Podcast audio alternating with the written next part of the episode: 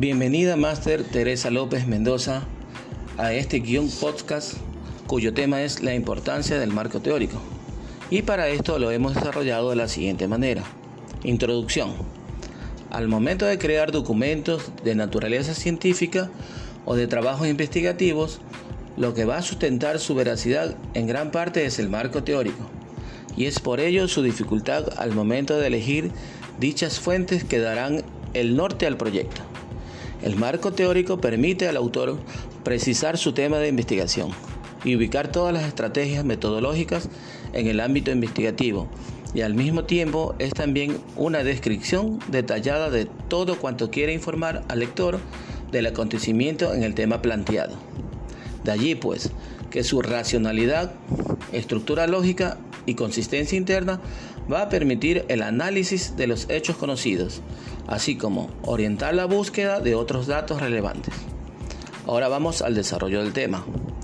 Para construir el marco teórico de un escrito se deben considerar varios aspectos relevantes que a la hora de definir el tema, este queda estructurado de tal forma que sea aceptable desde todo punto de vista. Por ello es recomendable que esté estructurado de la siguiente manera.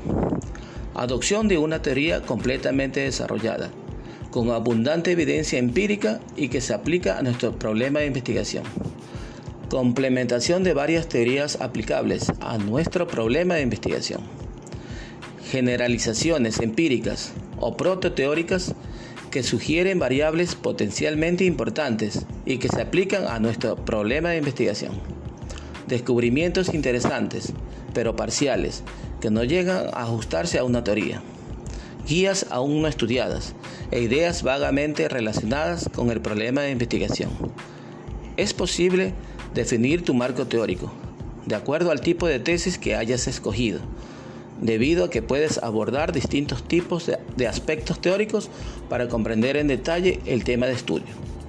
Otro rasgo importante es que es posible reelaborar teorías ya existentes o tomar varios aspectos teóricos para explicar definiciones.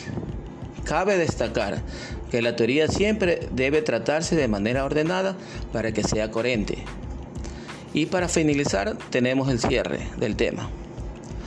Cualesquiera que sean los referentes conceptuales que empleamos para la construcción de nuestro marco teórico, estos no salen de la nada. Tienen una historia, son producidos en contextos sociales específicos y académicos que inciden sobre ellos. Se entroncan con tradiciones de investigación que los preceden y establecen diálogos con otras. Todos estos elementos son importantes para situar al lector en los rasgos generales de las teorías asumidas, para justificar la pertinencia de su elección y para entender, en cierta medida, porque ésta plantea lo que plantea y estudia lo que estudia. La base para cualquier análisis crítico de un sistema conceptual es, es su correcta contextualización.